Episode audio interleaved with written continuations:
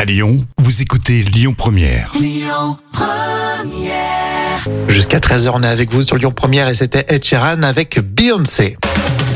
Euh, on va butiner dans l'instant culture pour épater vos collègues avec Professeur Jam. Eh oui, ça s'est maillé à l'abeille.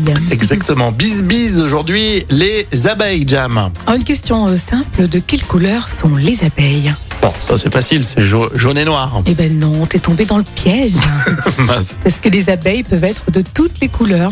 Alors bien sûr, bien que ce soit celles que l'on croise le plus souvent hein, et qui sont re- le plus représentées, toutes les abeilles ne sont pas jaunes et noires. Mince. Par exemple, il y a les abeilles euglossines. Ce sont les abeilles qui pollinisent les orchidées.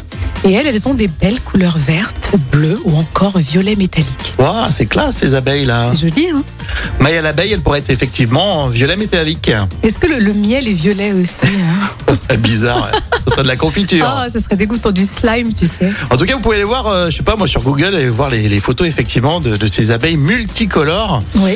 C'est un peu la Fashion Week euh, des abeilles. Elles sont de toutes les couleurs. euh, C'est magnifique.